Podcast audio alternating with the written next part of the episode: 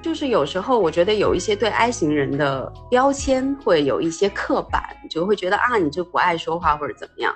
但就像你刚刚讲的，其实就是在独处中获取能量，在人群中能量消耗反而会很大。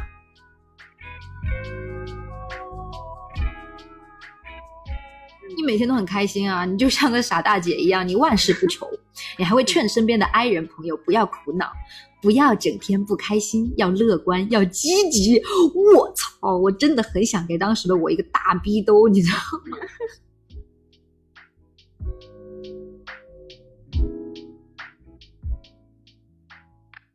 虽然哈，我以前也装 E，但是作为一个资深的 I 人，不被嫌弃是不可能的啊。但是那个被嫌弃的时候，一定是我做自己的时候。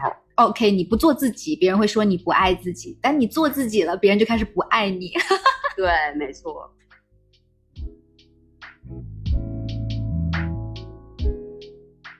别人说我们这辈子啊注定失败的时候，我们要跟别人打一架。那 MBTI 说你这辈子赚不到什么钱啊，你就突然间和自己和解了。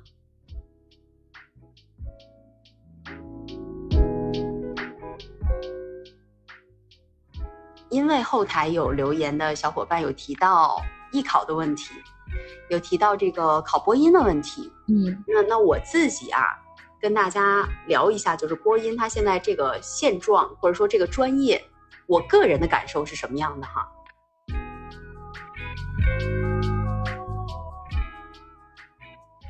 ？Hello，大家好，我是宝宝。Hello，大家好，我是飞机。今天呢，我们是要来做一期粉丝专题的啦。然后希望大家知道，其实我们是有这个专题的。然后也非常非常感谢，就是经常在后台会收到很多很可爱的粉丝给我们的支持和留言。今天呢，我们回应的这位小可爱呢是米花，就是米花真的是非常支持。然后包括呃专辑的评论啊，包括日常就是给到的一些鼓励的这种话，我觉得都就是暖他一整天。对。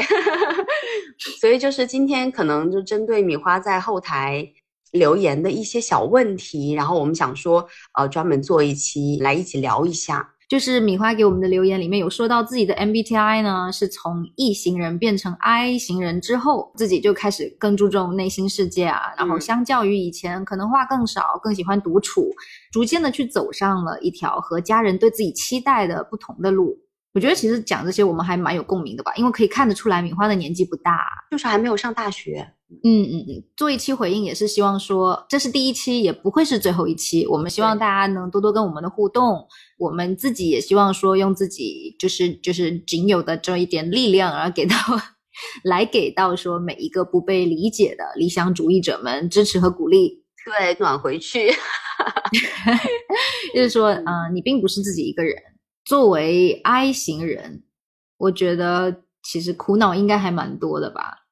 就非要给现阶段的我自己做一个自我评价嘛，我自己肯定会觉得说我是是有点孤僻的，然后非常的沉浸在精神世界里面，和现实世界有脱节。这这是并不是一个好的状态，我只能说，嗯，啊，不去定义好或不好吧，就是这不是一个很社会化的状态。我作为 I 型人，这就意味着说我恢复能量的方法，还有我自己心理调节的一个方法，就是独处、自娱自乐、阅读什么的。就算是就平时写点东西啊，产出点什么都行，但是身边就最好不要有人，不要不要吵我，就嗯嗯。给朋友的印象就是说，他们跟我相处的时候，就是觉得我不会是一个 I 型人，因为我在他们面前都放飞自我。是。在刚刚认识的人面前会显得很冷漠、很慢热。就是我，因为我以前可能就像宝宝曾经说的，就是我以前是一个很会阅读空气的人。就我跟他认识的那段时间，我也我刚跟宝宝认识的时候，我还是个异型人呢，我还是个慢热不了一点，还是个 ENFP 呢。那个时候其实脸上总是挂着笑的，就算那个笑很尴尬，或者是就算那个笑不自然，但是我现在已经开始不装了，就是。所以真的会有朋友说，刚认识我的时候还以为我是一个很冷漠的人，嗯，因为我不笑的时候是长得比较严肃的那种类型的，嗯，是，而且很慢热，就慢热这个点就很 I 对吧？很 I 吧？是没错。然后又因为是 F 型人，我就想到哪做到哪儿，就往好了点说，就是 F 型人就是有创造力跟想象力丰富，然后嗯，不钻牛角尖是吧？嗯，是。往难听点说吧，就是不切实际，眼高手低，不好落地。嗯。对，就是嗯，再加上又是个 P 型人，就是做事情的话，就只有大概的方向，然后没有精细的计划。就如果我有精细的计划，那我一定会灵活的改变计划。啊，嗯，所以我应该是那种网络上描述的那种 INFP 的点中点，就嗯，性格方面很细的一些方面会不一样，但是大体上方向就是你描述的这样。对对，因为每个人毕竟还是不同的。对。你说就是 INFP 这个东西，它算是标签吗？我觉得，嗯，是因为我看过一个我自己很喜欢的博主的那种公众号啊，嗯，里面它大概的意思是说，大家就是急不可耐的把自己套进一个模子里面，然后一边想通过这个标签彰显自己在人群中很特别，嗯，那一边又怕自己太特别了，所以就是在世界的中心呼唤自己的同类。对，人就是很矛盾呢。又想要让自己是很不一样的那个人，同时呢，又不能让自己太过的不一样。对对对，完全没有一个人跟我一样吗？那这样子的话，我就就开始啊，顾影自怜，就是哦，我就是这个世界上有就是圣人，就很你是被遗弃的那个人，踽踽独行。嗯，就是怎么形容呢？我觉得这种感觉啊，就像是。我们小时候不是会玩，就是在上学的时候不是会玩一种分组游戏嘛？嗯，就是老师会让同学们一排排站好，然后单排报数。那比如说那个时候我拿到了数字二，然后老师就会说开始，然后小朋友就会用很骄傲的那种口气大声喊我是二。然后其他是二的同学也会二二二二，然后到最后就是快速的，那所有的二就是就突然间就就凝在一起了，是吧？嗯嗯，然后每一个二都会兴高采烈又很小骄傲的那种表情，就是嗯，我们是二 那种感觉，就像不像 MBTI？你自己说。嗯，其实是挺像的。我们在这里讲的所有关于 MBTI 的东西，首先我们并不是专家，我们对这个的研究也仅仅限于说，我们本人很想找到社会归属感。嗯，没错，以及觉得蛮有趣的。对，但并不是说哦，我们把它。奉为可以去决定我们命运的东西没有，不是的。嗯，就我第一次测 MBTI，距离现在至少有个七八年吧。然后我第一次测的时候就是 I 啊，我 I 的程度又很高。但是哦，在这里就是跟大家就是讲一下啊，就刻板印象当中的 I 可能会觉得说是内向或者什么，但是 I 人真的不一定表现的很内向哦。对对对，其实嗯，你去看的话，你会发现说，如果是异型人的话。呃，我身边就有这样的人，下了班了很累了，我想找人聊一聊，我想去 club，因为这样子我就觉得我又行了。对，然后我就会说，哦，我我下班累了，我就得自己待着，不然我真的会心力交瘁，再去社交我一定会崩溃。这就是 I 型人跟 E 型人区别，就是我们获取能量的方式不一样。就是有时候我觉得有一些对 I 型人的标签会有一些刻板，就会觉得啊，你就不爱说话或者怎么样。但就像你刚刚讲的，其实就是在独处中获取能量，在人群中能量消耗反而会很大。嗯，但其实你要是问我以前的一部分熟人，他们绝对不会觉得我是 I 人，就因为年轻的时候我也有过喝酒蹦迪的阶段，就以前一些朋友他都喊我宝哥宝哥，因为我的言行，当时的言行给人一种很豪爽的感觉。对，就你甚至看到我在酒场里，就是来来来喝喝喝养鱼啊。哎，打圈呐、啊，拼酒啊，就这种话都是我会说的。嗯，对，现在对，现在回忆起来还觉得，嗯啊，这个人是谁呀？会有这种感觉。嗯，那在酒局里是可以跟大家玩在一起的那种。但是实实在在的说，我就是挨人挨了 N 年的人。那只是可能因为当时的一些需求或者一些想法，就很多因素导致了我在装社牛。然后包括前阵子有一个朋友还在跟我讲，他说早年玩在一起的一挂朋友里，说我不在那个城市了以后，酒局好像都组不起来了。然后我我我就觉得可能就是因为我那一阶段的人格面具，就很多人就觉得啊，我好像还是那个能控场的人，打个问号啊，就是确实有这么个情况。但是这里有一个问题，就是早期我对自己的认知是不够清晰的。我其实不知道啊，能量耗不耗竭之类的，我可能一直都是处在一个集体主义的环境里边。对，就是跟这一群人玩玩，跟那群人玩，然后就是那段时间其实也是你心里不那么健康的时候。就是它既是我身心健康的一个反应，就很可能我当时就是在逃避很多嗯一些思考，或者我的内在已经在所谓的觉醒，或者正在。在惆怅很多东西，但是我为了去回避一些问题，我去选择了一个很不适合我的方式等等，然后加剧了我的问题，投入了狂欢。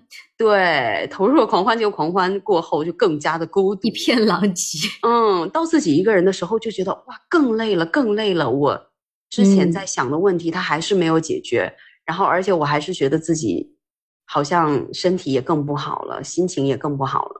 所以，我那几年的表现就是跟爱人的刻板印象没有任何的关系啊。然后到后面近几年的一个状态，可能就更符合对爱人的刻板印象，好像比较内向，看上去哈，总是会拒绝很多的局，然后只跟关系好的一 v 一的出去玩。那这个状态呢，其实是属于我的个人选择，就是不是说我不得不如此。你说让我调动回之前的那个状态。不行吗？我觉得我还是可以的，嗯，还是 OK 的。但是只是说我现在觉得没必要。所以有一点是，当时米花在嗯留言的时候，嗯，有提到说，啊，跟家人好像没什么话讲，但是跟朋友有话讲。那这个也是正常的，因为我是不投入一群人当中，但是我还是很喜欢跟好朋友一 v 一的。对对，哎哎，我发现了，就是喜欢一 v 一。之前我有跟我朋友开玩笑，我说三个人以上的局别喊我。对我，我记得有一次就是过年的时候，我回去也是刚好两个好朋友，大家一起玩的那种。嗯，其实，在那样的场合里，我是会累的。而且，因为基本上到现在关系还很好的，都是 I 人或者很了解你尿性的艺人，所以你已经不用装了。那就是我跟朋友出去喝个东西啊，吃个饭什么的，我臭脸不讲话一段时间是根本没关系的，因为他们知道你本质就是这样的。所以米花这个状态也是很正常的，就是只想跟朋友聊天，因为跟家里人说句实话，跟家人有时候就是真的讲不到一块去，嗯，就包括我现在跟我爸妈也是讲不到一块去的。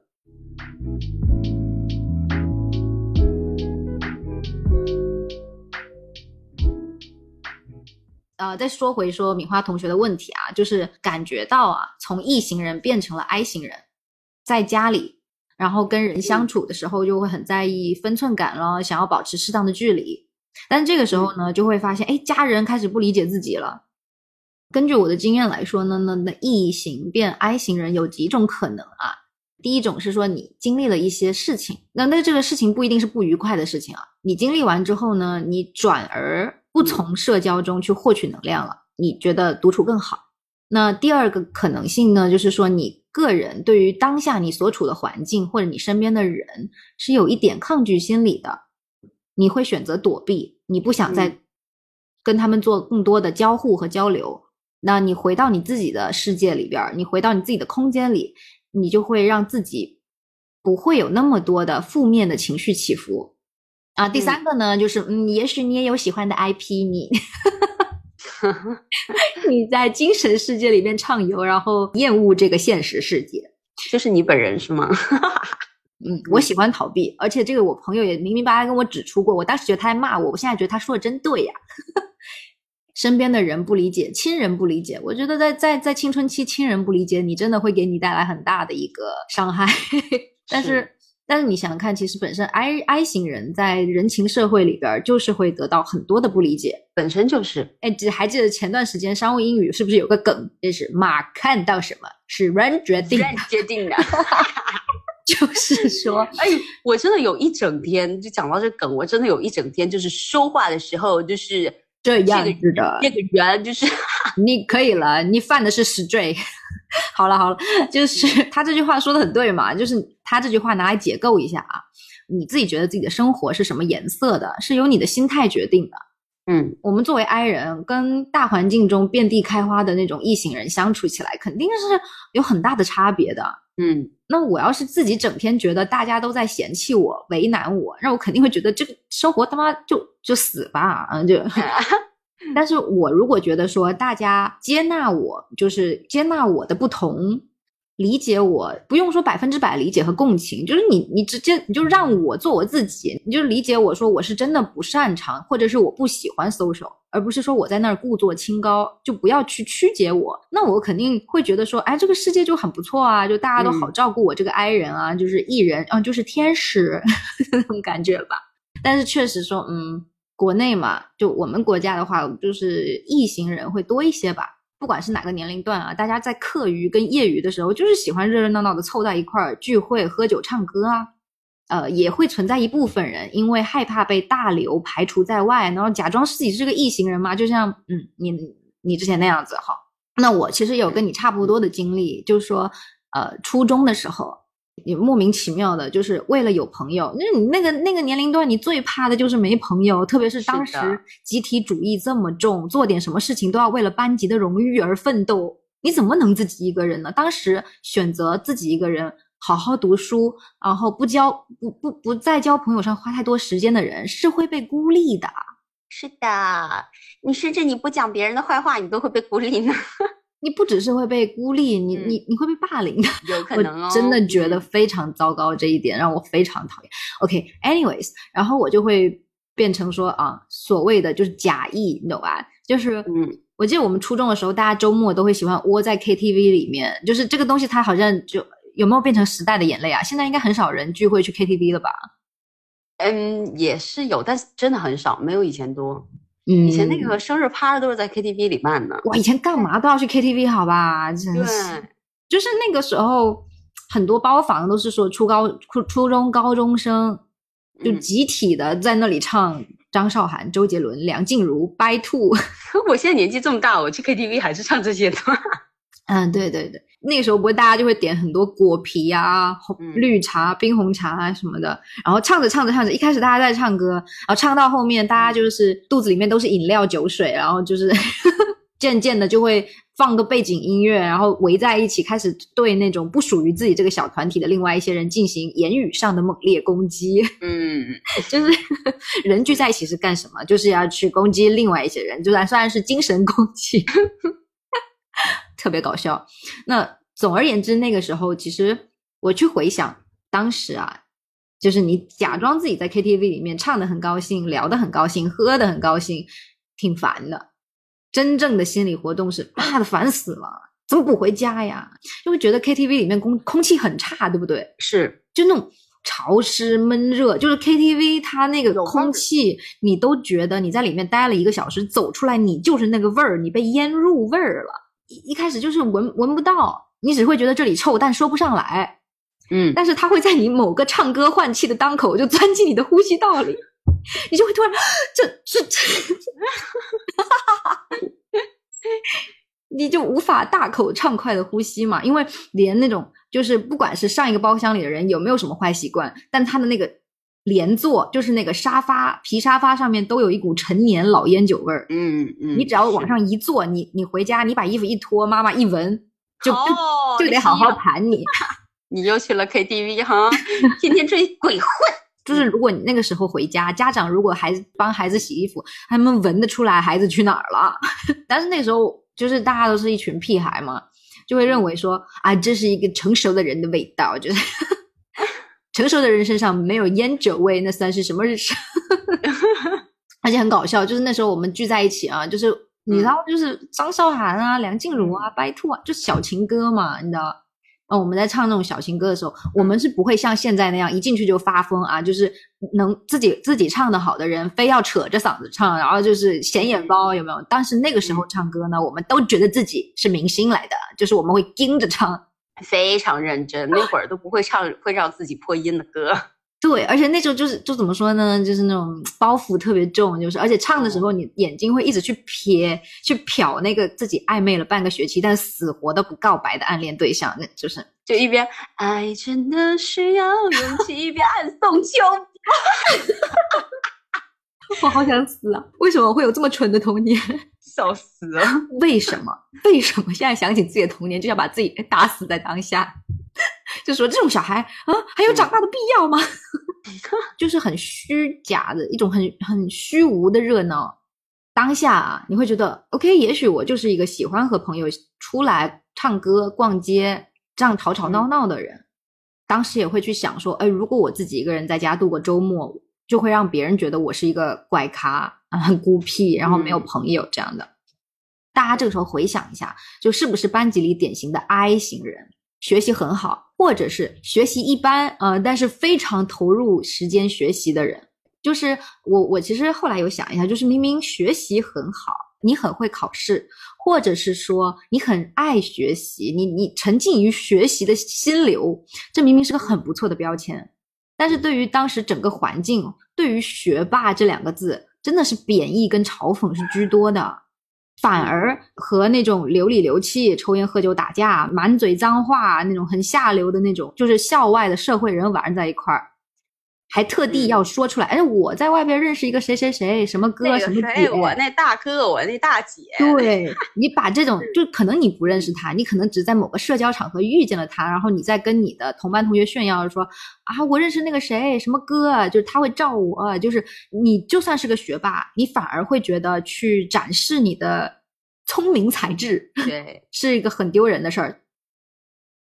其实就是刚也说了，我是 E 转 I 嘛。那在读高中到大学的一个阶段，我自己觉得哈，不管是装的还是没有装的，我还是蛮喜欢跟人家社交的。那就是因为一个是说你在一个你在一个全新的环境里面学习，然后面对自己不熟悉的文化跟朋友，这个环境会让你有一种初生牛犊不怕不怕虎的那种好奇心。让你不停的想去跟旁边的人建立关系，多交流，多观察，多和他们接触，多去沉浸式体验，是吧？嗯，而且你在读书的时候，你还是吃家里的，用家里的，然后专业是自己喜欢的，身边的交友圈子是自己选择的，你每天都很开心啊，你就像个傻大姐一样，你万事不愁，你还会劝身边的 I 人朋友不要苦恼。不要整天不开心，要乐观，要积极。我操，我真的很想给当时的我一个大逼兜，你知道吗？因为我现在是 I 人了，我不是共情了，我是成为了。嗯，就是人不开心就是不开心。那我当时无法共情他的境遇就算了，但是我凭什么去指责对方消极？就是一行人，但凡自己不经历点挫折，但凡他不闭嘴。就会变成傻大姐，就会变成傻杯，就会自我带入菩萨，就会有病，嗯，就是很搞笑。就是我们去讲 I 人被嫌弃的一生，是因为我确实曾经就嫌弃过 I 人。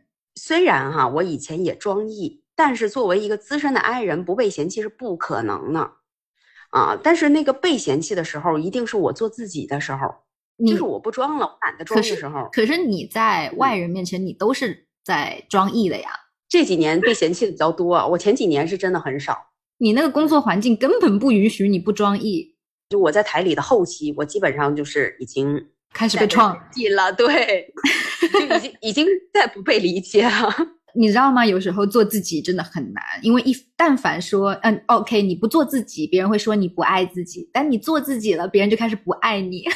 对，没错。然后更主要的是，我这个被嫌弃应该是很早就有的，而且我也不是说我非要去装艺，那肯定是我知道装艺它有它的好处。那我怎么知道的呢？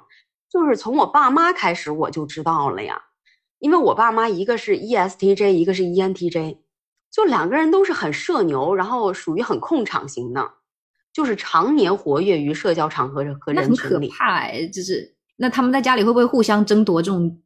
管控权，对啊，所以就是在家里都能打起来的那种，就处不好，嗯，处不好嘛，就水火不相容那种，嗯，然后而且没有一天在家能待住的，就真不开玩笑，各玩各，我们家的常住民，各玩各的。然后当时我我们还在家里开玩笑说，啊，这个家就像个宾馆，啊，然后我呢是那个常住的啊，长租的，啊，你是。前台，嗯，对对，也是，嗯，然后其次呢是我弟。因为我现在不怎么出门嘛，我弟虽然也是 I 人，但是他是男生，年纪又小，还是会有很多时候跟那个好朋友出去喝两杯那种。好的一点呢，是以前我出去玩，我经常一两点回家啊，就是家里只有我一个人，就是我一两点回家了，打开那个家门，那灯还是黑的。嗯，因为他们都在外面喝酒打麻将啊，就所以，我以前嗯是个。装 E 的时候，我也不至于说会通宵回家。但是我爸妈他们是真的是能到天亮才回家的。嗯，那不好的一点是什么呢？就是现在开摆了，不装了，在家多待几天，我妈就开始碎碎念。对啊，你妈看不惯你啊！就像就像我当时是 E 的时候，也也理解不了 I 人，你怎么老不出门呢？你知道当时啊，在疫情还没有发生前，我还是个 E 型人的时候，我但凡在家里连续待两天都要疯掉。对，这是一方面。打小我可能不知道自己是 I 是 E，但是但是我跟我家里那确实是关系是很不好，越小的时候越不好，互相不能理解。对，互相不能理解对方，而且呢，关系越不好，你越不想在家待着。你越想出门儿，就所以这个可能也是以前就是会经常出门的原因之一吧。就算知道你并不是那么喜欢社交，但是相比起去社交，你更烦在家里待着。没错，在家待着你就就会被他念个不停。嗯，他总是能够挑出你的毛病，你没有毛病也能挑你毛病。然后到现在呢，这两年我们关系稍微缓解了，可是我妈她还是爱碎碎念。啊，她她还是爱出门啊，她还是不能理解这么多年了，你还不出门？她每次出门前，或者说回来了以后，发现我还在家，甚至我还保持着原封不动的姿势的时候，你还能这样？对我是可以 保持不动的姿势。你能把一张你能把一张椅子坐穿了吗？你能把它做包浆？然后他说：“你怎么还不出门？挖空啊，一整天不动。”这样一整天呢，这个姿势回来你也是这个姿势哦。他仿佛可以看到你一辈子毁了，真的是对，所以他就非常嫌弃我。嗯，我们之前有聊过在家的时候要锁门这个事儿，他也不能理解，因为爱人是很需要自己的空间的。你自己偷偷摸摸在里面干嘛呀？啊，怎么回事啊？对对对对对，怎么回事呢？就是偷偷摸摸 这个词。他很爱讲你偷偷摸摸，就好像怎么了？我在这个卧室里没有别人，我偷偷摸摸，我还能干啥呢？就 是就是，我当时就想说，我偷偷摸摸，我自己一个人在这里看书，你也很喜欢我看书，你也很喜欢我写东西，你也很喜欢我做作业啊？为什么你还觉得我我锁门？就是你非要我去客厅做作业是吧？就是，然后你又在旁边看电视，然后你看的东西我也挺爱看的，你又说我不认真，好，我呼吸都是错。没错，然后还有呢，就是我现在也会被嫌弃，反而这两年被嫌弃的更多一点。就是以前戴面具出去认识的艺人朋友还挺多呢，对吧？嗯。然后到近几年，他们就发现我总约不出去。他说：“你很大牌哎，你这么忙吗？” 对他就会这样讲，就是哦，对，现在就是时间有点贵，要不对我现在就是会直接这样回，然后我约一下。你要说这个就是去跟我的助手聊。刚开始的时候，真的会觉得啊，那我这样，我的朋友会不会觉得不舒服？然后我又希望大家都舒服，所以我一开始真的有在努力的解释呢。嗯，到后面就是一开始还会解释了，边说我生了什么病，然后后面就说哦，我身体健康，但是不爱出门。对，没错，我现在就是这样讲。然后有一天，我一个艺人朋友就说：“你以前也不这样啊。”我说：“嗯，以前是装的。”就是这样。他也没有想到吧，就是说，就是嗯嗯，你怎么会现在这样呢？你是想撞死别人吗？你是就是一点表面功夫都不想做了是吧？然后还有呢，就是会有一些偶然的情况，就不小心被朋友带到艺人的局里，比如说我跟艺人好友出去，哎，你有过这种情况对吧？哦哦哦哦，但是就装艺啊，就是假装平淡无事的过去，但是回到家里非常的难受，甚至于会爆哭，就是说啊，我刚刚怎么了？怎么了？所以，我其实，在外面我很难，我很不喜欢喝酒，因为一般组酒局的都是异性人，他们的朋友也会是异性人，没错。然后我喝了一点酒，又因为我装异，然后又喝了酒，又被刺激，开始搞出了一套表演型人格，然后我就会装异，然后就会在里面大放厥词，就变成，然后你就直接把你的电量给耗到零，然后回家的时候就开始爆哭，开始想死，对，就是 就是那种深深的羞耻，笑死。真的很羞耻，真的是讨厌啊！就讨厌，真的，真的有异性人要约我出来玩，那最好是他就是他一个人。如果他还有他的其他异性人朋友，嗯，就是这个世界就没有我。对，所以我现在会跟大家打好招呼，所以这种情况还是会比较少见。可是还是会有，比如说他可能正好在跟他的其他艺人朋友在手机聊天嘛，嗯，比如说我们去吃饭。聊着聊着，哎，他艺人朋友说你在哪里？哎，他说我在这个地方。哦，我超怕在附近呢，我的妈呀！这个时候呢，就是会，你可能就是需要去陪他去打个招呼，喝个东西那种，就会有这种情况。然后还有呢，就是甚至那种地方，我们那种小地方啊，就是真的大家互相碰到概率非常之高。就你在路上偶遇艺人朋友的艺人朋友，其实在这个时候你是能够感觉得到那些他的。他的艺人朋友，那些新朋友对你不戴面具的样子是不接纳的，因为我现在其实我也不装了，就即使被不小心带到艺人局里，我也不太装了，嗯，所以你能够感觉到他们会觉得你没意思，可能跟你说两句话之后就开始，他的那个眼睛就再也不会看你了。但其实这个不是说不好，但是你会觉得有有点被嫌弃到，这就很拧巴，你知道吗？就是。你一一边你想要达成这样的目的，但是你当时在那个场合里面，你又是唯一一个不说话，在那边不知道干嘛的人，就是主要是不知道干嘛吧。要是当时你在忙，你就不在意了。哦，没错。但凡有本书看啊，就是世界炸了，你也不会抬头。是，但是他们在那边各种聊，你在那边看个书或者在那边玩手机也是是这样的。我现在真的不戴面具太久了，我一时半会儿有时候会有一种想要调动起来，但是会戴不上的感觉。就我最近，我最近很明显的感觉到，就戴上了以后不习惯。就我其实，在台里后期的时候，就一有一点陷入这个状态了。嗯，所以当时也会情绪起不来。对我当时努力想带，但是带不上去，经常就会发现这种情况啊，就真的啊更累了。然后，而且你被人家发现就更尴尬了。就比如说，当时我就有一次被小领导发现了，就是你要是就是笑不出来，可以不笑，尬死了。差不多，就就是其实我装艺是一回事，我从来都没有成为一个小团体的中心人物过。这个面具我它不贴脸，嗯，是这个面具太明显了。有些人很敏感，异行人也是敏感的。OK，有些异行人他很敏感，他明明就知道你就不适合这个局。嗯，所以就是你能感觉到，大家都喜欢真诚的人。当你不真诚的时候，你会觉得其他人都是傻子吗？其他人都不是傻子，人家知道你不在状态，你不喜欢这里。对，是的。所以你说久了以后呢，嗯，我自己是觉得习惯了。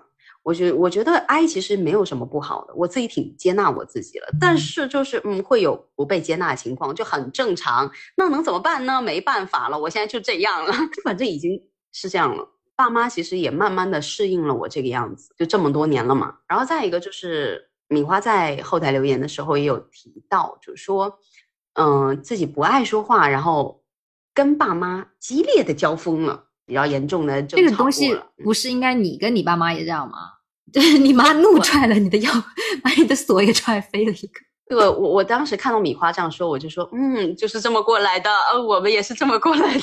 因为是这样，就是米花因为年纪还小嘛，也是当时我们刚好也是在青春期，所以我个人感觉，我不知道别人会不会有这样的感觉，就我会觉得。每个人可能都会有一个阶段，是爸妈怎么看你都不顺眼，就是就是爸妈觉得说你在这个年龄段不是什么心理问题，也不是因为你经历了什么，他不 care，他就觉得说小孩子这个时候就是青春期，而我这个时候就是更年期，就是他的愤怒会被他的更年期合理化，而你所谓的不懂事会被你的青春期合理化，所以你要是被你在这个时候要是被狠狠的被家长狠狠的教训了一顿。就仿佛是你人生中的必修课一样的，嗯，就是不一定是你的原因哦，也不一定因为你是个 I 人哦，当然很可能就是父母没有完全接纳或者适应你在青春期的一个转变，你的一些转变它需要一个过程，那就是必经之路。从个人的角度来看，你在一个相对集体化的环境里面，其实作为家长，如果他真的是觉得。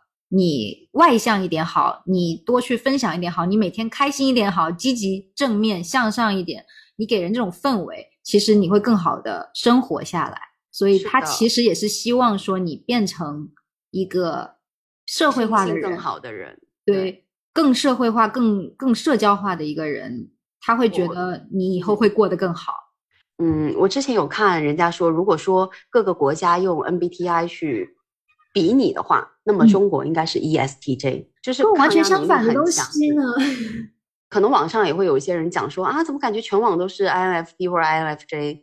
但实际上你在日常生活当中，真的大多都是我妈 就是大多都是我爸我妈这样的，就我接触到的可能也很多都是这样的，就是很实在，然后对，就是外实在向的人，很外向的人，怎么讲啊？所以他们希望你社会适应性强，这确实不得不说，它有一定的道理，有就是有他的良苦用心在，但 是对。你但是确实，他用的言辞或者行为，就是会有一些过分的地方在那儿。他可能对于你是怎么变成这样的不关心，他要个结果。没错，就是其实很多，就是我们说我们国人很多都是，尤其是爸妈那一辈，都是结果导向的。是就是我不管你怎么样，我不想说原因，我要就是你变成我想要的样子。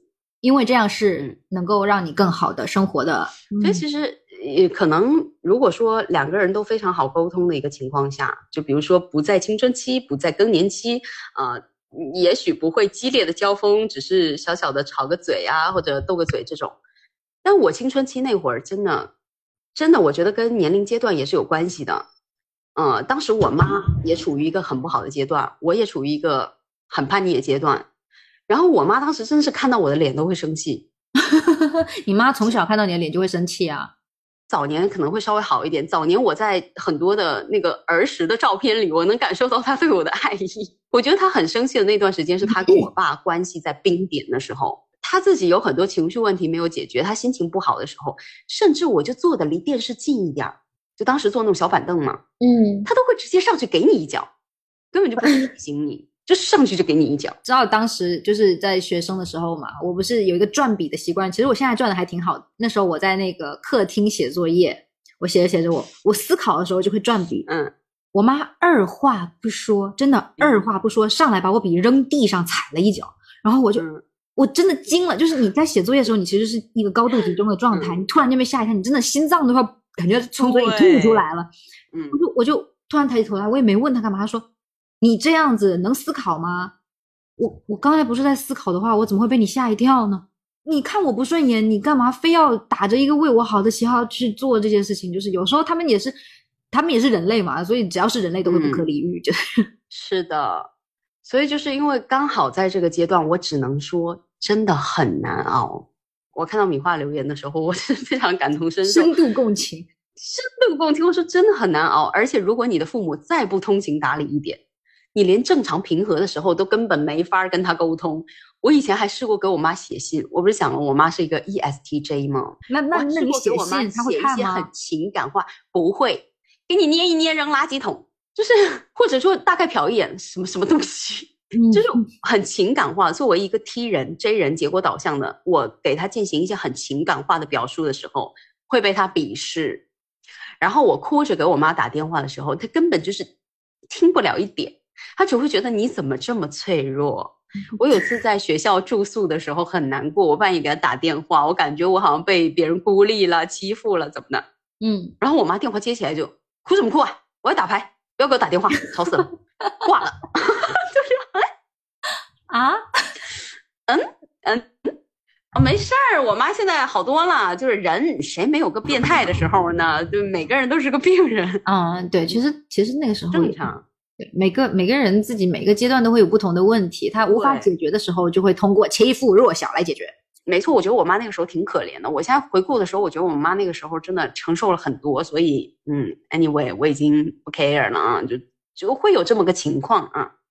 所以我想跟米花想去讲的是，嗯，就是有时候我们不需要去内耗，因为今天呢，他可能因为你不讲话责怪你是个 I 人，那明天呢，可能因为别的理由看你不爽啊。哦，明天可能因为呢你在某个社交场合发挥的太好了，觉得你话太多，嘴巴不太进门。多，对，就 你可以就是在大人讲话的时候少讲一点话。哎，真的真的，像之前啊，就我妈跟我爸是完全不同，我爸应该是异型人，然后我妈是 I 人嘛。我妈总是觉得我，但是我妈是 I 人呢，她也觉得嗯我、我是 I 人就不对，你知道吗？就是。就是经常呢，就是我在房间里的时候，他就会像对你一样，就是说觉得说啊，这个女的偷偷摸摸在房间里干什么啊？是不是又在自己那边读什么课外书，不务正业什么的嘛？不读书，啊、又不爱讲话，出门都不大方。然后呢，然后呢，我在我在外面，有时候家里人就是跟长辈 social 局会带上孩子嘛。长辈很疼爱你的时候，你知道这个环境很安全的时候，你自然就是很爱说话了，是不是？你很放松嘛。我爸又会说你话怎么这么多啊？所以我是要说话还是不要说话？嗯，闽南语里面有一个词叫“嚼嚼靠啊，一直一直在哇嚼嚼靠，”，对对，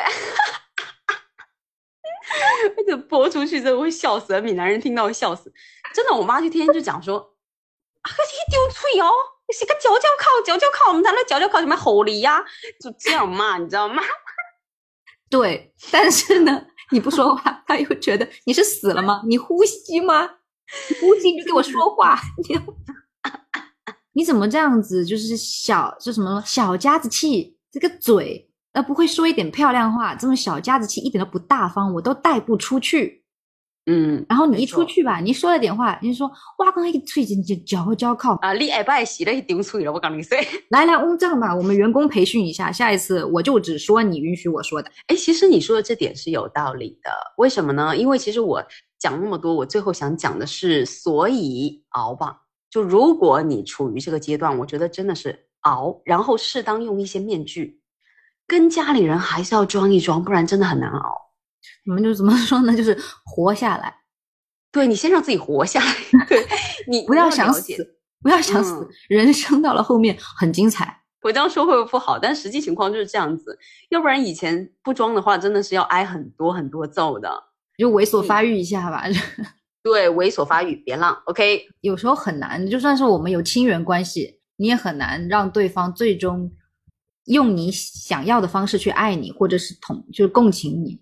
很难。那既然这件事情有可能是一辈子都做不到的事情，那我们就尽量用对方喜欢的方式去跟对方相处吧。是因为其实我们有时候啊，尤其是以前那个阶段，你其实是知道爸妈想要什么。对。但是你就是我们都这样过来的嘛，就是当时我是会叛逆的，就是不，你这就是影响我自我，你就是影响我做自己，就会有这种感觉。是有一个很强烈的这样的感觉，所以我当时跟家里人有爆发很多次非常 ugly 的争吵。如果你的家长还喜欢用一些暴力的情况下，你真的受伤的只会是你自己。所以，对，而且言语上的暴力，你可能会对你后面的会记很久，人格发展产生影响。对，所以就是说，装一装，等经济独立了以后，你搬出家里了以后。有一些事情它是会慢慢好起来的，对，就说不定大家就是比如说你去读大学了，然后久久的不跟家里人物理上太近，他们反而会在心理上 想你。没错，以前真的是很久很久，我妈都不会给我发一次信息。嗯，但是自从我就是总是在外面不回家以后，我妈偶尔还会给我发信息，这就变成一件很神奇的事情了。总之，我是觉得就是相信生活会好起来。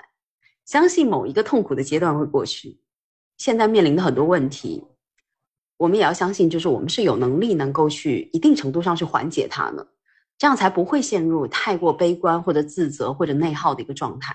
嗯，可能有的人会觉得，那你父母怎么能这样啊？啊，那我们应该怎么怎么去跟父母沟通啊？父母不应该这样啊，等等。你要我去看这件事，我就会觉得，就如果没有受过家暴的人，就是不要站着说话不腰疼。有一些父母真的不好改变，你妄图去改变他半辈子都这么活过来的想法和性格，真的是妄想。就有的父母真的不是那么好沟通呢。你像我跟我妈相处，真属于那种打也打过，争也争过。你你发现他软硬不吃，或者说他比起硬，你稍微软一点，你还能活得舒服一点，那就这么去相处。你觉得我在家不怎么跟你讲话，那我就有事没事我就跟你唠个一两句好，然后你还会嫌我吵。哦，对，那你就随着他去调整嘛，对吧？就是其实我能理解青春期的青春期的朋友不会想要去调整，因为这个时候是自我意识最强的时候。就是我知道倔有自当时倔会有自己的追求，大家不会没来由的倔吧？不会说我到了十五岁、十六岁我就是要倔，不是这样子吧？就是当你开始有一些自我意识的时候，当你意识到你自己与自己身边的人想的不同、做的不同、要的也不同的时候。会有一些坚持，这是这时候你的坚持是非常的热血的，就这样子的一种热血会阻碍我们大家去妥协。但是这种热血如果真的真的就是反而会伤害你的话，嗯，对它反而会让你跟身边的人爆发很多很多的矛盾，而你本来可以花这些精力去做更多自己更喜欢的事情的话，那我建议说，就是转移一下注意力。你要说从发展心理学的角度来看，其实人两个高峰发展的时期，它就是一个婴儿期，一个青春期。青春期它就是在讲一个独立的自我、独立的个体。我是一个独立的个体，我就有决定我要怎么怎么去做这样的想法，对不对？它对，而且非常的正常。但是很多事儿你没有办法去论对错呢，所以作为一个 J 人，我是非常在意一点，就是我觉得要认清目的，然后去解决问题，让自己成为一个适度更灵活的人。而且你这么做，绝不意味着你放弃了自我，嗯，因为你短暂的妥协是为了更好的明天。真的哇！我这个鸡汤讲的真的，我开始吐，开 始饿了，饿了，饿了。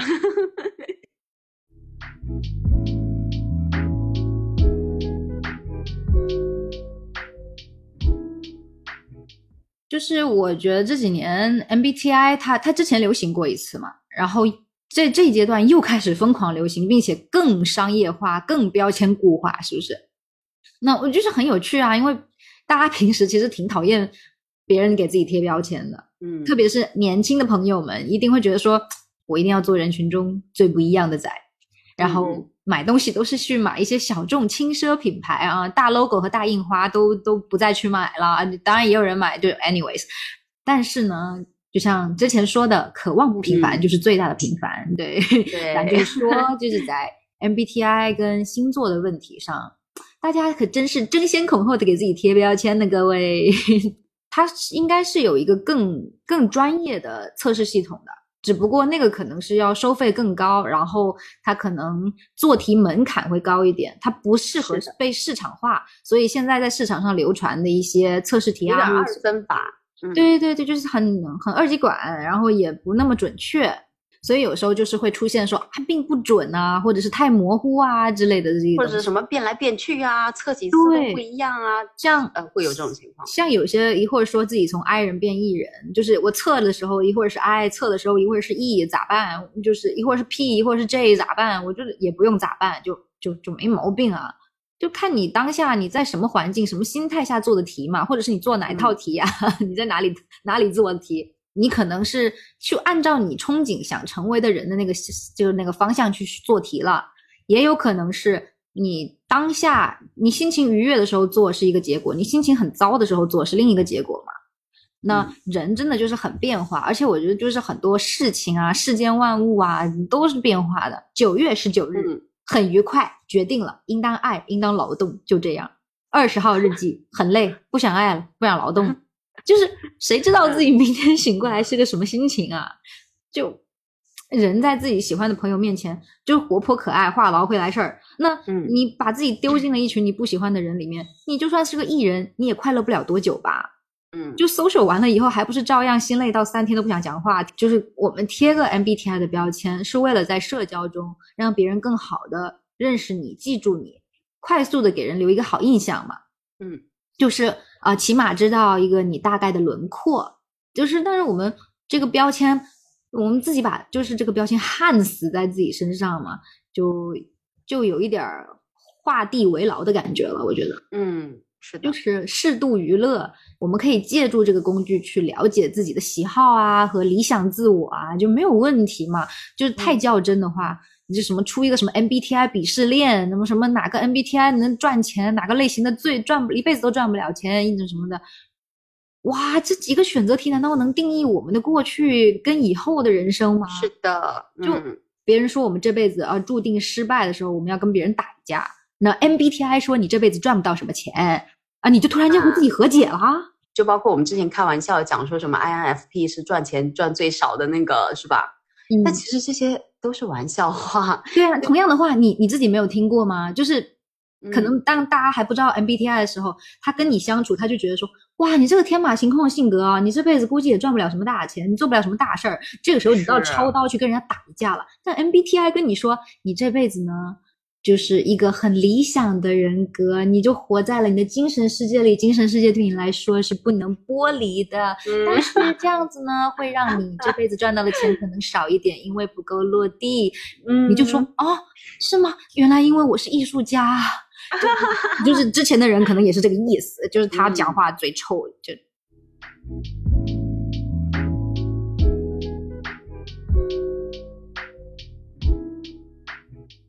因为后台有留言的小伙伴有提到艺考的问题，有提到这个考播音的问题，包括米花也有提到，就是说，呃，家里可能不愿意让你艺考，不愿意让你学播音的这个情况。因为大家知道，就是虽然我有时候看起来不是很专业，但是我确实就是播音出身的。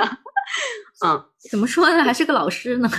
对，怎么说呢？就嗯，高低是个老师吧。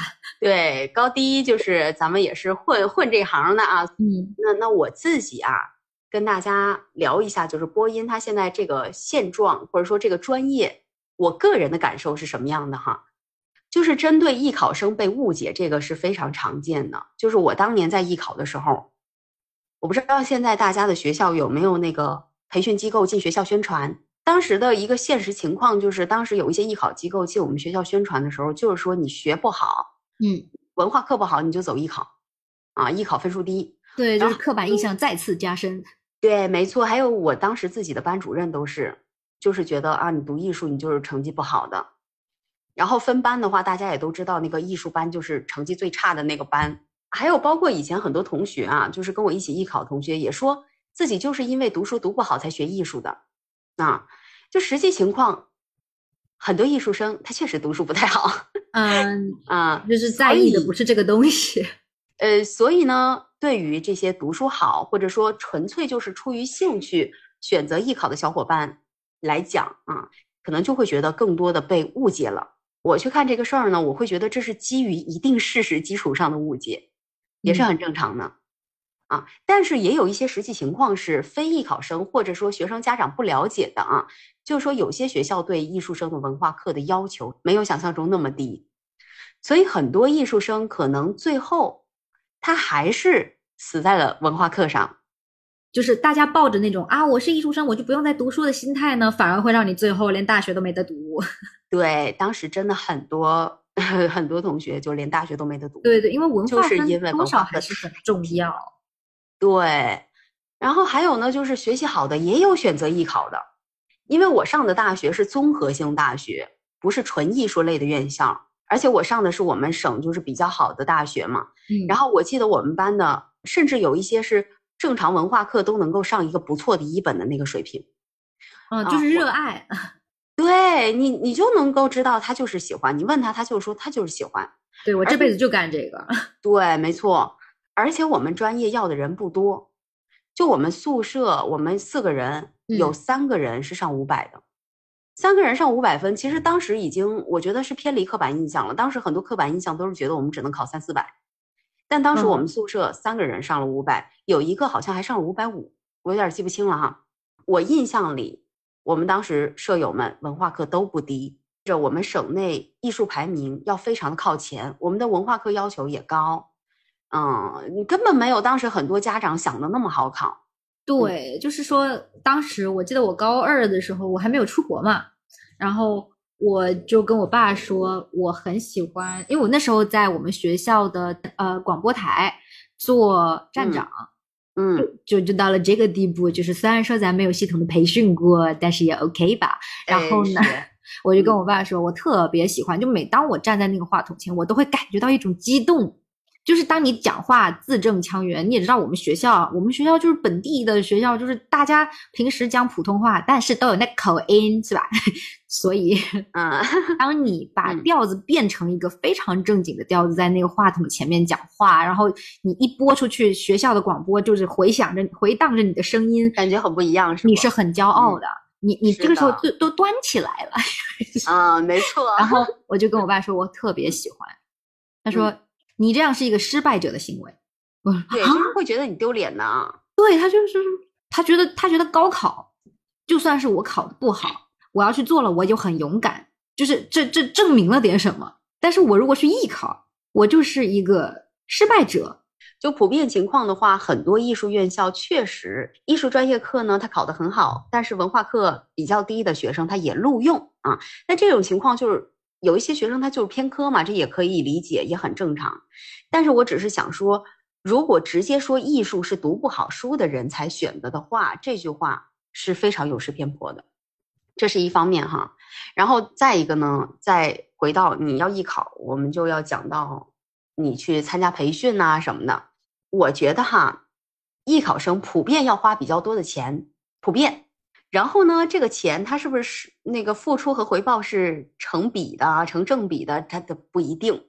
为啥呢？因为艺考这件事儿本身它没有那么的公平啊。我的角度来讲啊，别杠我，杠就是你对啊。它本身来讲没那么公平。嗯，并不是说你付出多少时间、精力和金钱就会有多少回报的。我举个例子，嗯。我当时的同学，我的好朋友是学编导的，他只是顺便考的播音，结果他考了全省前几，比我的排名还高。这这是天赋。对，因为他本身普通话很好，而且他非常的上镜，他那个脸好像就是为镜头准备的。救命！就是老天赏饭吃，然后他就恭恭敬敬的把碗端了过来，就是是的，我这辈子就吃这碗饭了，谢谢。嗯，而不是他把碗砸了。但是他现在去做小学老师了。哦，他把碗砸了，干，他把碗砸了。嗯，对。但是为什么砸碗呢？这个我们等一下再说啊。然后再有一个，我以前的专业课老师，他是中传毕业的嘛，中国传媒大学毕业的主持人，但是呢，他也不是学播音的。他是学音乐的，人家是学音乐的，然后顺便考的中传的播音，然后排名很靠前的被录取了。所以你说，这是一个花了钱学或者花了钱努力学，呃，必须花钱学就能够有好分数的一条路吗？我觉得不是这样。我觉得从这个角度来看，我会觉得它没有很高的公平性，至少没有高考这么公平。因为高考不带很多主观因素，你符合正确答案就可以了。但是你在艺考的时候，你是去面试的，面试里面就会有很多主观的因素，还有很多你先天硬性条件的因素。真的，我当时认识不少同学，还有一些其他学校的播音生，都是随随便便考进去的，没跟你开玩笑，就是随随便便。人家在说的时候就，嗯，我就是顺便去考一下。进学校之后，我了解了这些以后，我会觉得啊。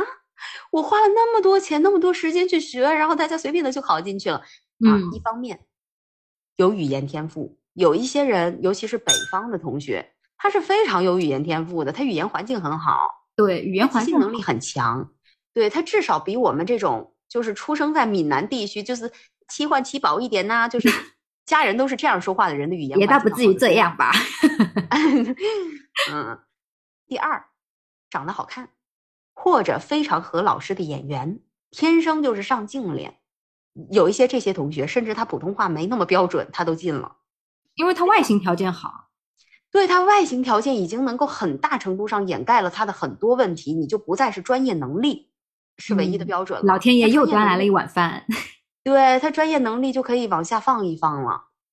就是咱就是说，就是专业能力后天是可以锻炼起来的，但是先天的优势它是不可被忽略的。嗯，就老师可能不能确定你进了学校以后愿不愿意花钱去整容，所以你专业能力很好，但你长得就是嗯非常的不适合镜头，那你也可能无缘。对，就是不是说人长得丑，而是说镜头它就是会有是人的镜头问题就会变形啊。但是有一些人呢，又现实当中又很好看，但是就是不上镜；有些人上镜呢，但现实中可能没有那么的好看，会有这种情况嘛？对吧？很正常。嗯，三就是花钱。我不知道现在的艺考环境怎么样，但是之前有一些学校是有花钱买名额的情况，有的，有的。所以。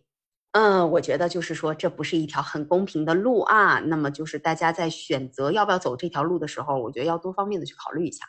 对，是这样子。其实每一个行业，每一个就生活的方方面面，都有很多不公平的东西在里头。这已经算是一种人活在世上要适应的，不得不去适应的潜规则。那如果我们是出生在一个。没有办法给你提供很多优势的家庭的情况下，不是让大家去自怨自艾，而是说就是大家客观的审视一下自己的实力在哪里。嗯，那其实选择艺考，它就是约等于说别人拿着枪炮上阵，你拿着冷兵器就上去干架的感觉。其实今天很多话我我是收着说了。对，而且按理来讲，我其实没必要在播客里讲。但是我觉得，既然后台有不止米花，还有一些其他朋友也对这一方面有点感兴趣，就很多小伙伴啊，呃，正在面临着要不要艺考这条路，也有这样的留言。嗯啊，刚好处于这样的年纪，那我觉得我作为一个过来人，我就适当的说一些我自己的看法。嗯，然后再有一个呢，从学习内容来说啊。我觉得大部分，我是说大部分学校的播音专业，你真的考进去了，你都学不到啥，你学不到什么。嗯，因为之前我们很多同专业的朋友都开玩笑说自己专业最好的时候就是艺考的时候了，上大学以后就是 下坡路。而且很多大学的课程内容是跟社会脱轨的。对，因为它就是一套老教材，一直在重复。对，那教材你看的几几年的教材了，都都现在都什么年代了，他还给你来来回回讲那些，嗯，然后甚至有一些学校他是没有给你安排一些上进的实践的，比如说综合类大学很少，不是说没有，没有那么的专业，没有那么的多，嗯，所以这个专业我觉得也是有一点点容易踩雷的啊，有点容易踩雷的，嗯，接下来好了，你终于大学毕业了，你就业了。从就业角度来说，你熬过了艺考，熬过了大学，然后你辛辛苦苦花了那么多时间精力，结果你找不到一份好工作，或者找不到相关的工作。说实话，真的很不好就业，而且转行的人非常多。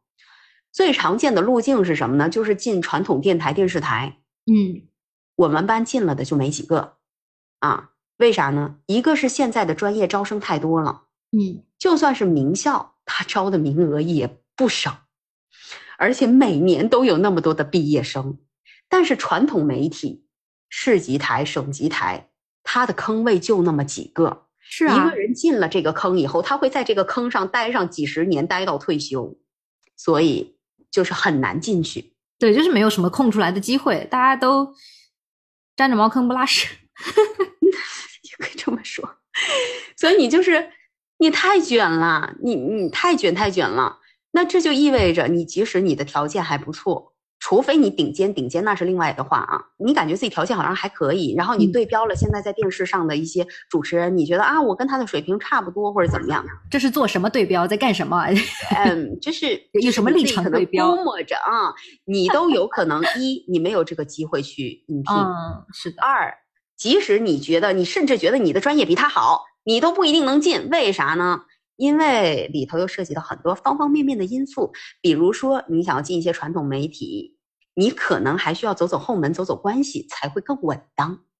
要不然呢，有可能你考进去的，你的那个位置被挤掉的概率也是有的。要不然呢，就是你要和领导的眼缘，或者说你的运气真的非常好，或者说你的条件真的非常好，要不然真的很难进，朋友们。涉及到种种的主观因素和没有那么公正的因素。好，再说，就算你进了传统媒体，比如说像我，我算是就业的，你转行的人也很多啊。我们班除了我，也有其他的几个同学进了，大部分都转行了。有的人觉得累，有的人觉得枯燥，有的人觉得没有前景，有的人觉得那个薪资和付出不成比例。其实现在很多传统台，他的那个薪水真的是，嗯。不是很高的，嗯，他可能只是看上去好像啊出现在电视里，或者说在音频频道里很风光，哎，好像很风光，但是实际上他的工资水平就甚至于一些做服务业是，他们有时候还开玩笑说，不如去搬砖，工资还不如，对你还不如去搬砖，你还不如去海底捞做服务员，就是。就是有一些人可能还会不适应台里的一些人啊，不适应一些人际人际交往的一些规则，不适应职场文化等等。哎呀，反正离职的原因有太多了，这很难评，真的。我再说一下，就是没有进到传统媒体的大多数同学，或者从这个传统媒体跳出来的同学，大家最后去干嘛了呢？干嘛的都有，继承家业的继承家业。就有的同学他就是啊，混个文凭，这个还挺多的啊。然后还有呢，做老师的去考了那个教师证，像我我刚刚说的那个特别上进、那天生吃这碗饭的我的那个好朋友，做了小学老师啊，还有呢做网红的、开店的，大部分去的都是完全不搭嘎的行业啊。还有考研转行的啊，很多做的都都是你不是播音主持的专业，你也能干的活儿。你说你在那个行业里头，你读这个专业还有什么很大的竞争力吗？我觉得没有。嗯，你要我感觉哈，我就会觉得这个专业多少有点鸡肋。所以现在有一些那个以前高中的学弟学妹问我要不要考，有的啊，我是说有的，我会直接劝退，或者我会直接告诉他很客观的一些情况，然后你自己去分析你要不要考哈。前两天呢，我刚跟我那个从台里离职的朋友还在吐槽，他还在跟我讲说，他说，哎，我都不知道我当初为什么选这个专业，还在说这些。你说大家一开始热爱吗？肯定多少都是有点喜欢的，嗯嗯，多少都有点啊。但是你就很多现实的问题，各种因素，你慢慢的你就有点磨灭了吧啊，一定程度上。因为就我自己接触的人来讲，我觉得有文化的、长得好的、运气好的、家里条件好的，以上几点。兼备的人，我自己感觉都还很多呢。对我进到这个圈子以后，我就会发现挺多的。这样，所以他们才会在这个行业里立足啊。所以就我个人而言，我会觉得我的就业方面的运气算好的，我是就是运气还挺好的。然后我自己的综合实力不上不下，我绝对不是那个什么长相水平拔尖的那个。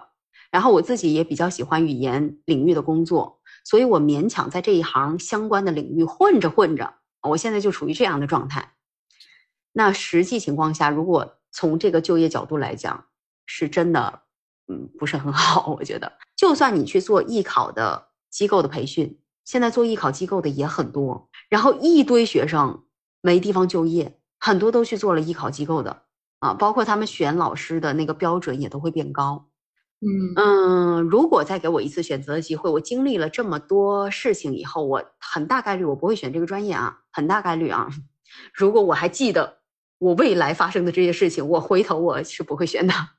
我觉得文化课真的很重要，真的好好读书。如果干的不是技术活，还是要肚子里有墨水。假设有一天我有幸回到了学校，比如说考研或者业余自费学习等等，我是不会读这个专业的。啊，这是我很个人、非常主观的角度的一些看法。对，好吧。但我但我觉得。很有道理，就是很多人都说啊，你劝人家，你不如让别人去去去撞南墙。但我觉得，别人撞的南墙也可以参考一下吧。以上讲这些，并不是说啊，那是不是所有后台的小伙伴们，你们都别考？我宝宝就跟你说，你们都别考，不是这个意思。我是真的就是讲一些我自己的见闻，然后我是真的。我也很希望大家，如果你真的非常的热爱这个专业，你听到了这么多这么不好的事情以后，你还觉得我就是很想试，我就是很热爱，那我绝对是支持你的那一个，因为我觉得有时候热爱它确实能够抵御很多的艰难。你听到这么多以后，你还觉得我很想走这一行，那我觉得你高考家里不给学也没关系，你对自己有信心的话，你可以看一下一些学校各方面。这个考试的要求，嗯啊，你不花钱学习，你直接去参加艺考也是 OK 的。就像我刚才讲的，就是有一些人他就是随便考，他也考上了，有这种可能性哦，是有的哦。啊，然后因为现在网络这么发达，很多学习的问题也比以前好解决，对吧？你不是说，比如说家里不给你钱，你没法学，你就一定学不了，学不到相关的知识，不是的。多去查一下资料，发挥一下主动性，直接去考试也是 OK 的。然后，如果家里实在不让你上这个专业，就是他未来的路都给你铺好了，你可以考虑一下，有机会的话考研跨考，跨考这个播音，你也是能够去学习一下这个领域相关的内容的。我觉得，当我们看到现实和糟糕的一面，你还能热爱它，那真的是真爱。哦，对，就是不是说是一个完全的劝退帖，你没有看到它糟糕的一面，你一头猛栽进去，我觉得。不是所有人知道了这条路如此的难走，他还愿意往下走的。那我就希望我给大家看到的是他没有那么好的一些东西。那这样的话，如果你还愿意去坚持它，那我真的真的就是祝愿你在这条路上能够走得很远，能够走得越来越好。毕竟这个专业这个领域做得好的人也是有不少的。嗯，加油。嗯。然后我只能说每个人的认知是不同的，这是结合我自己个人的经历见闻最真实的评价，就是只能成为你参考的一部分。那如果有人能够来我们的评论区多讲一讲不同方面的事情，也可以给大家一个更完整的图，更完整的一个对啊，也是欢迎大家就是对于这一行有一些其他的一些见闻，也可以多分享一下啊。毕竟这个只是我一家之言，嗯，这就是本期的全部内容啦。我是宝宝，我是飞机。我们下期再见喽！记得点赞、关注、订阅。如果有什么想要听的话题，也可以后台留言，然后我们就会专门出一期跟大家一起聊一聊。拜拜。